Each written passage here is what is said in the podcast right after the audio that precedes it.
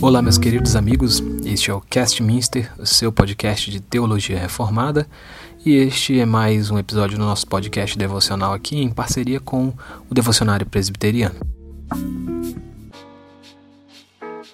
Hoje, domingo, primeiro domingo da quaresma, dia 21 de fevereiro de 2021. Invocamos ao Senhor com o Salmo 51, versículo 1 que diz: Tem misericórdia de mim, ó Deus, por causa do teu amor, por causa da tua grande compaixão. Apaga as manchas de minha rebeldia. Também nos dirigimos ao Senhor dizendo: Senhor, ouve minha oração, escuta minha súplica. Não escondas de mim o rosto na hora da minha aflição. Inclina-te para ouvir e responde-me depressa quando clamo a ti. Esse é o Salmo 102, verso 1. Nossos textos para hoje são Jeremias 7 e 9, Mateus 10 e Efésios 4.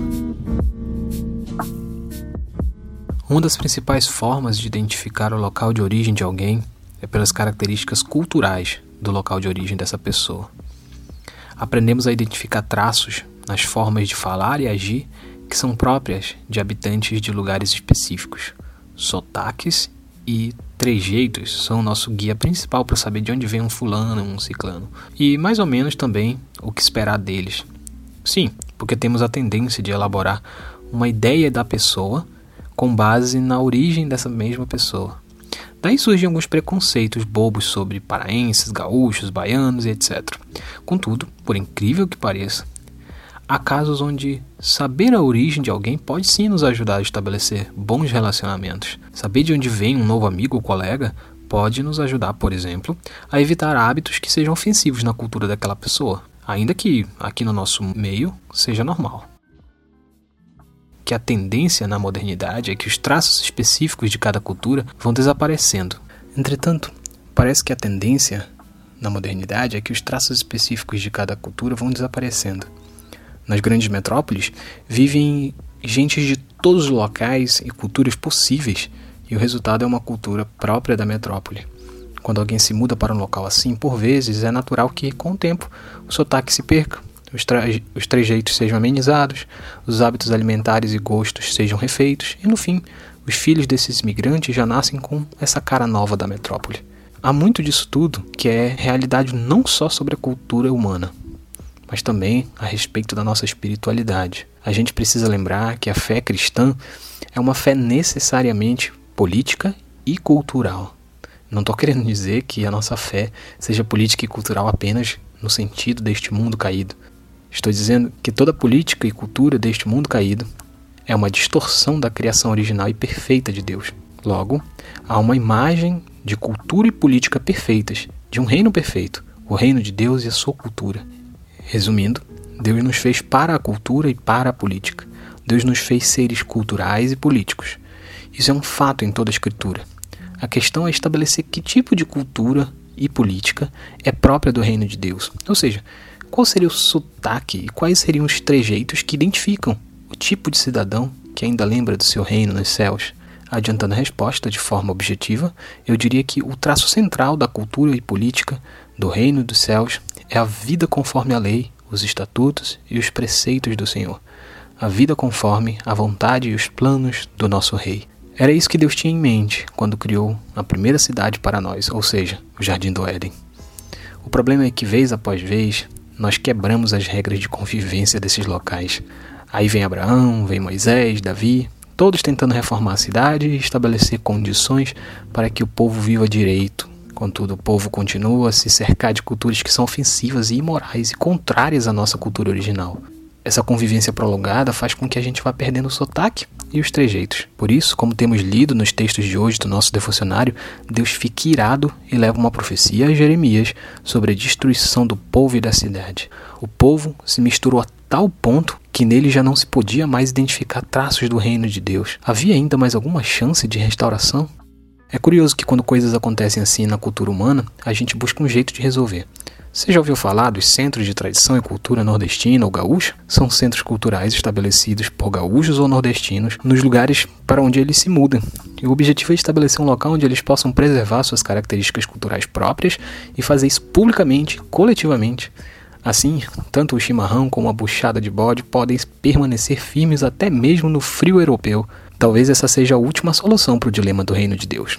Um tipo de centro de tradição cultural. Mas isso só poderia ser possível com um membro tão envolvido com a cultura celeste que não tivesse sido nem um pouco corrompido pelos traços culturais alheios desse mundo. A questão é: quem seria esse membro? Bem, eu não sei se existe um tipo de gaúcho perfeito, um sertanejo perfeito, um caboclo perfeito. Eu só sei que existe sim um cidadão celeste perfeito. E ele andou entre nós. Ele nasceu na Palestina, foi criado como judeu, com hábitos judaicos e não foi contaminado nem um pouco pelos traços impuros da cultura humana. Esse homem é Jesus Cristo. O Senhor Jesus veio e iniciou a obra de instalação do Centro de Tradições do Reino Celeste. Ele destacou 12 pessoas para seguir seus passos. Ele enviou esses 12 para criar núcleos desse centro cultural, primeiro lá na Palestina. Depois, vemos Paulo, outro cidadão celeste, ensinando gentios como se livrar dos traços pecaminosos de sua cultura e abraçar o modo de vida do reino. É assim, meus irmãos, que o reino dos céus invade a terra por meio de um cidadão perfeito que recupera os hábitos celestes em outros cidadãos que já tinham até perdido seus sotaques e trejeitos, e depois ele faz com que esses cidadãos restaurados andem por aí, retransmitindo o sotaque. Afinal, se você passa a viver com alguém que fala porta, é provável que uma hora ou outra esse hábito pegue. Irmãos, quando o Senhor fala nas Escrituras que se a gente obedece a sua lei, seremos povo do Senhor e ele será o nosso Deus, isso é algo muito sério. Não é um joguinho de troca, é um relato de uma realidade, quase uma questão de ação e reação. Quando Cristo obedeceu à lei, nos substituindo, nos representando, ele já ganhou para nós a cidadania desse seu glorioso reino. Assim podemos recuperar o sotaque e os trejeitos do reino de Deus e começar a abandonar os sotaques e os trejeitos que temos aprendido aqui nesse reino corrompido em que temos vivido. Arrependimento na vida cristã é voltar atrás, mudar a mente e o coração. Precisamos de arrependimento. Precisamos abandonar os maus hábitos adquiridos e voltar à vida original para a qual somos destinados pelo nosso Senhor. Somos brasileiros, sim, mas não estamos mais presos ao que é da pecaminosidade na nossa vida brasileira. Temos uma cidadania maior sobre nós. Temos o Espírito que nos capacita a ser uma colônia celeste aqui no Brasil. Brasileiros celestiais, se me permitem. Esforcemos-nos, meus irmãos, por viver de acordo com essa cidadania que os demais vejam em nós um sotaque e trejeitos estranhos, que nós espalhemos a notícia desse reino celeste em meio aos reinos seculares.